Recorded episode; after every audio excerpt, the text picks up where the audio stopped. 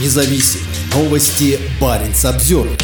Крестом и оружием. Русская православная церковь на войне. Среди более чем 30 погибших в Украине российских военных священников есть бывший подводник и спецназовец, десантировавшийся на Северный полюс. Русская православная церковь играет ключевую роль в обеспечении моральной и духовной легитимности и поддержки Путина и его сообщников с самого начала полномасштабной российской войны против Украины. Патриарх Кирилл тепло отзывается о военной агрессии против соседней страны, а РПЦ направляет многих своих представителей в зону боевых действий. В своем выступлении на этой неделе на заседании Всемирного русского народного собора, общественной организации под эгидой РПЦ, Владимир Путин высоко отозвался о роли духовенства в войне. Путин подчеркнул, что искренне признателен за поддержку, оказываемую священнослужителями фронту и семьям погибших бойцов. Знаю, что многие представители Всемирного Русского Народного Собора находятся сейчас на Донбассе и в Новороссии, среди волонтеров и добровольцев, в рядах воинских подразделений, вместе с боевыми товарищами защищают наших братьев и сестер, сказал он аудитории, насчитывающей около 6 тысяч человек, в основном священнослужителей и чиновников от церкви. Путин снова повторил свои пропагандистские тезисы и объяснил, что война стала необходимой битвой за безопасность и благополучие.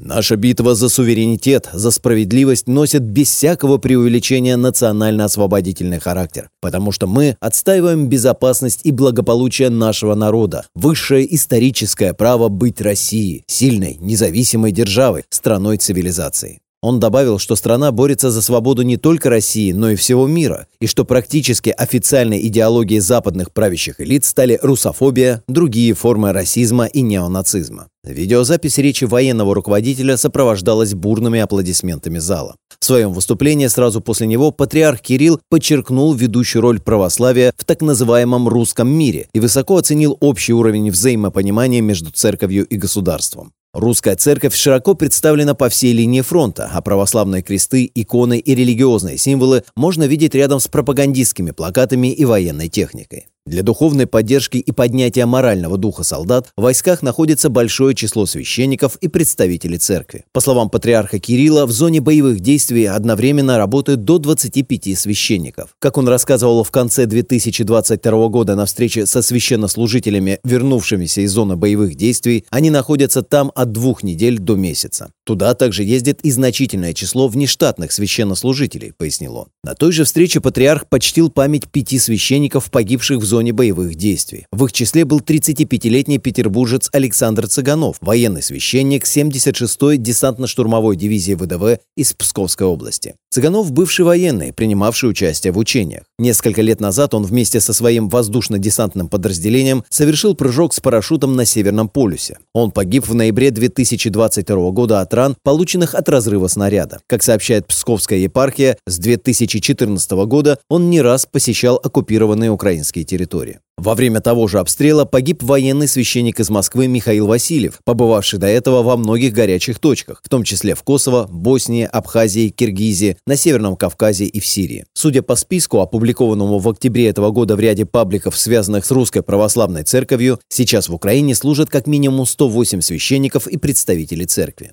В списке также имена 24 погибших священнослужителей и троих, которые числятся пропавшими без вести. Авторы списка также призывают молиться о здравии 12 раненых священников. Один из погибших – Олег Артемов из Санкт-Петербурга. Как писало в марте 2022 года связанное с РПЦ издание «Русская народная линия», раньше он служил на атомной подводной лодке на Тихоокеанском флоте. Сам патриарх Кирилл посетил базу Тихоокеанского флота в Вилючинске на Камчатке в сентябре этого года. В своем обращении к морякам церковный деятель назвал атомный подводный флот щитом и мечом Отечества. В ваших руках самый эффективный, самый опасный и самый страшный для врага меч, которым вы способны нанести противнику неисцеляемый урон, сказал Кирилл.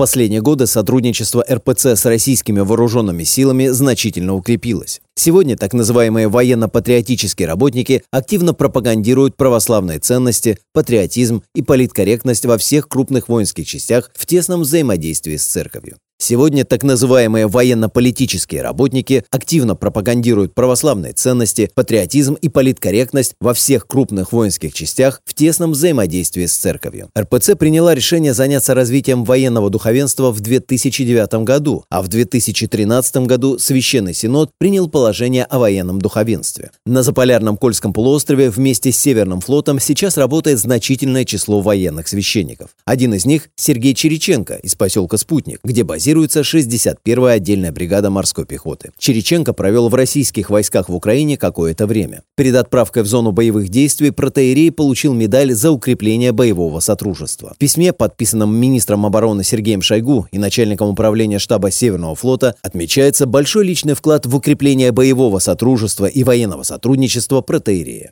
Череченко известен как ультраконсерватор и обладатель крайних взглядов на вопросы развития церкви и государства. По словам священника, живущего всего в нескольких километрах от Норвегии и Финляндии, суть противостояния между Россией и Западом заключается в ценностях. Особенности церковного служения на северном рубеже России или акцентированная работа по укреплению духовного фортпоста на границе с Европой в стратегическом соседстве с НАТО, написал он в комментарии в соцсети. Череченко ранее активно присутствовал в соцсетях. Во время пребывания на оккупированных территориях он подчеркивал, что Россия борется со злом. Объединяет совершенно очевидное понимание, что мы боремся со злом, где представители света именно мы, потому что никто не забудет Мариуполь, Херсон, как уничтожали детей, насиловали, на органы сдавали, как остаются в их фортифицированных сооружениях странные ритуальные жертвенники, кровь, какие-то статуэтки Вуду, как набиваются у них под свитерами странные козлы со злыми глазами, сказал он в видеообращении, опубликованном в одном из телеграм-каналов. Они все продали душу дьяволу, подчеркнул он.